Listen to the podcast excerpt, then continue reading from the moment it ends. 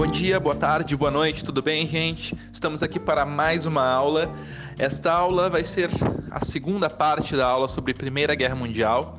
Nós já tratamos sobre esse assunto alguns podcasts atrás, um podcast de número 3, e nós seguiremos então falando agora neste podcast sobre as consequências da Primeira Guerra Mundial, o andamento, né, o do meio para o final da Primeira Guerra Mundial. Vamos lá então? Ponto que nós temos que lembrar é que a Primeira Guerra Mundial é a grande guerra das trincheiras, é de onde a gente parou, né? Então eu tinha dito para vocês na aula passada que durante o campo de, dentro do campo de batalha, né? Então os exércitos eles se posicionavam em duas trincheiras, então grandes valetas né, que cobriam largas extensões de terra e dali não se avançava muito de um lado para o outro porque para conquistar espaço de terra inimigo, você acaba, acabava perdendo muitos soldados nesse campo de batalha. Então era muito difícil, mesmo que as armas estivessem mais avançadas. É, então, só para entrar nesse campo das armas, nós já começávamos a aparecer aqui, por exemplo, metralhadoras, submarinos, é, os primeiros protótipos de aviões de combate eram muito mais para pequenos bombardeios, é, esses aviões, né, ou combates aéreos mesmo. Os primeiros tanques de batalha, né, os blindados de batalha, começaram a aparecer aqui. Porém, é, não havia ainda uma tecnologia possível em que tu quebrasse linhas adversárias com mais facilidade, como vai haver na Segunda Guerra Mundial, que é um tema que nós veremos mais para frente. É, então aqui a guerra se dava ainda muito nas chamadas trincheiras, não havia muito avanço. Tanto é que a maior parte do conflito ele se estabelece em trincheiras e não vai haver um avanço tão grande fora isso. É, então a gente tem uma primeira fase que é uma fase de guerra de movimento, em que a Alemanha conquista parte dos territórios franceses, mas logo as forças se equilibram e nós temos esse, essa configuração da guerra de trincheiras, que é um equilíbrio. Então a Primeira Guerra Mundial ela é marcada como uma guerra de equilíbrio. O lado da França, da Inglaterra, do Reino Unido, no caso, e da Rússia, ele uh, acabava tendo forças muito equivalentes ao lado do centro, né, as potências aliadas do centro, que era Alemanha Império Austro-Húngaro principalmente. Tá? Só lembrando que nesse meio também se incluiria a Itália, que também estava aliada às potências centrais. Porém, a Itália, logo no início da guerra, ela se desliga desse uh, centro, ela meio que trai né, o centro, ela ela vai romper com as potências centrais e tentar ir a aliança com o outro lado. Então a Itália já está fora dessa jogada. Então é muito mais uma guerra então dessas potências periféricas que eu mencionei antes contra as potências centrais, Alemanha e Império Austro-Húngaro, que eram potências fortíssimas. É bom lembrar. Né? A Alemanha, especialmente, estava crescendo enormemente e se tornando uma grande rival da Inglaterra. É, é um conflito que, que bate, é, essas potências elas se enfrentam nessa disputa de hegemonia, como já foi mencionado para vocês.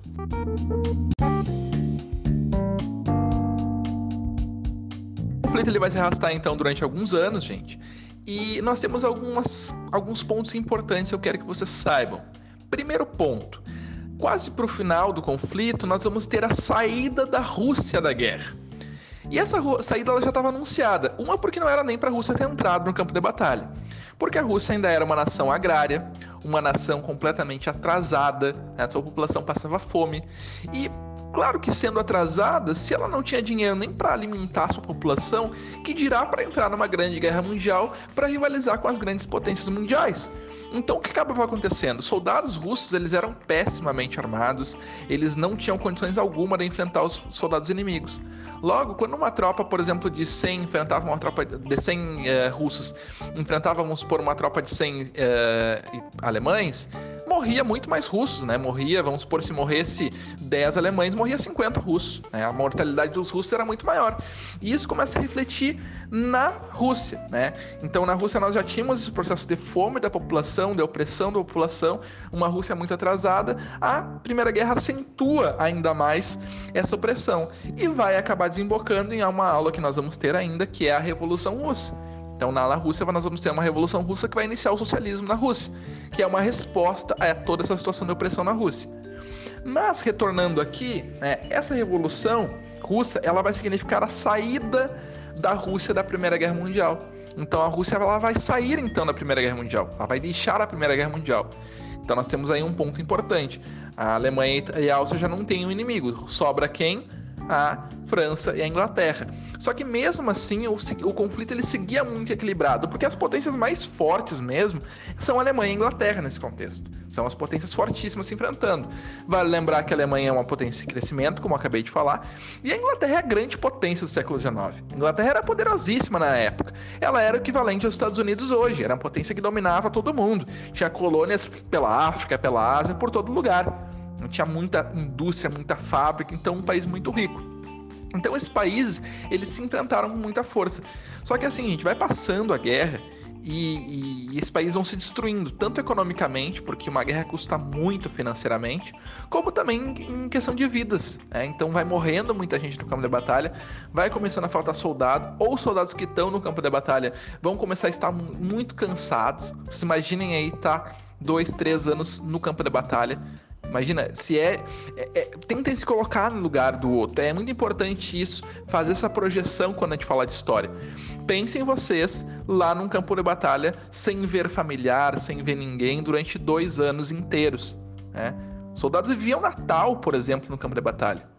Temos até um filme bem legal que chama Jointet Nouveau, eu não sei pronunciar direito francês, é, mas é Feliz Natal em francês o nome do filme. E o filme vai mostrar um momento em que lá, durante a Primeira Guerra Mundial, os soldados das duas frentes, as duas uh, fileiras, eles param para comemorar o Natal, assim, para relembrar o Natal. Extremamente irônico, né? Pensar um momento aí que simboliza tudo que simboliza na cultura cristã, os caras em meio ao conflito mundial. Mas enfim, seguindo, tá, gente? Só para falar para vocês, então, que havia então esse equilíbrio já destrutivo. Se no início era um equilíbrio de forças, agora já era um equilíbrio em destruição. Só que nós temos um elemento bem importante aí. Uma potência que também estava em ascensão, assim como a Alemanha, ela não havia participado da guerra.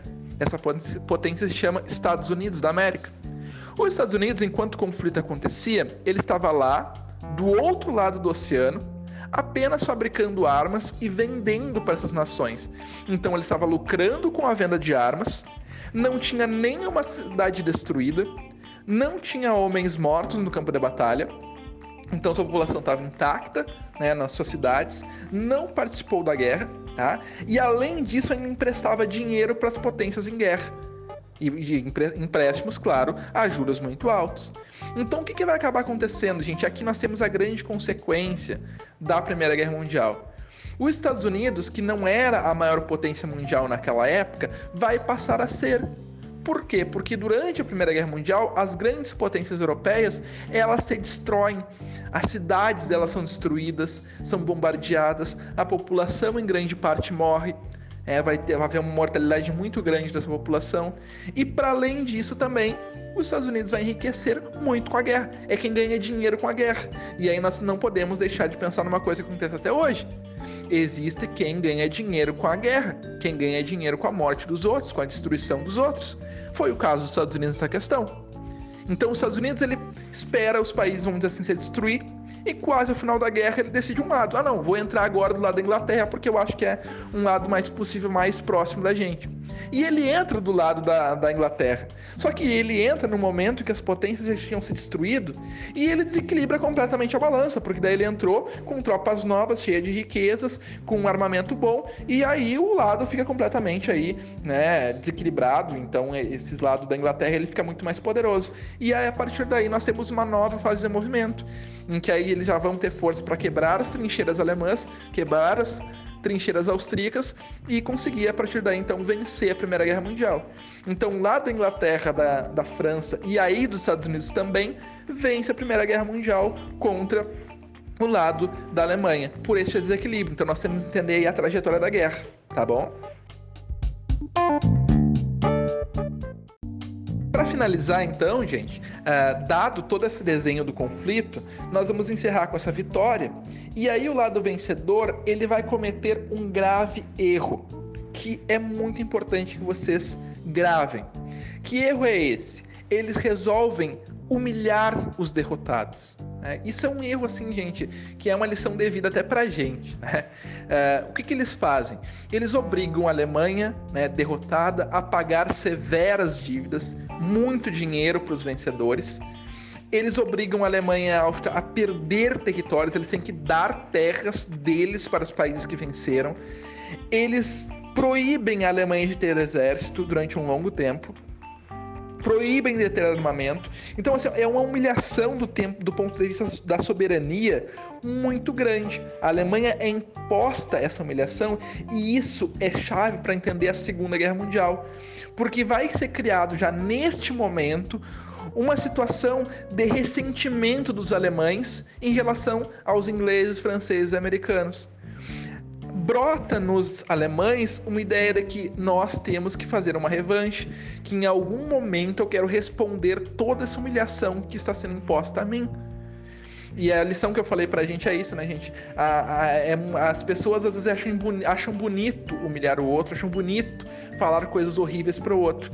Só que é aquela coisa, gente, a pessoa que, que ouve ela cria ressentimentos, ela cria desejos de vingança, ela cria desejos de resposta, né? Ninguém gosta de receber uma humilhação, ninguém gosta de receber xingamentos, é, ouvir coisas horríveis. Então a gente tem que ter muito esse cuidado, até para nossa vida. É uma grande lição é, ética, de moral que nos deixa esse conflito.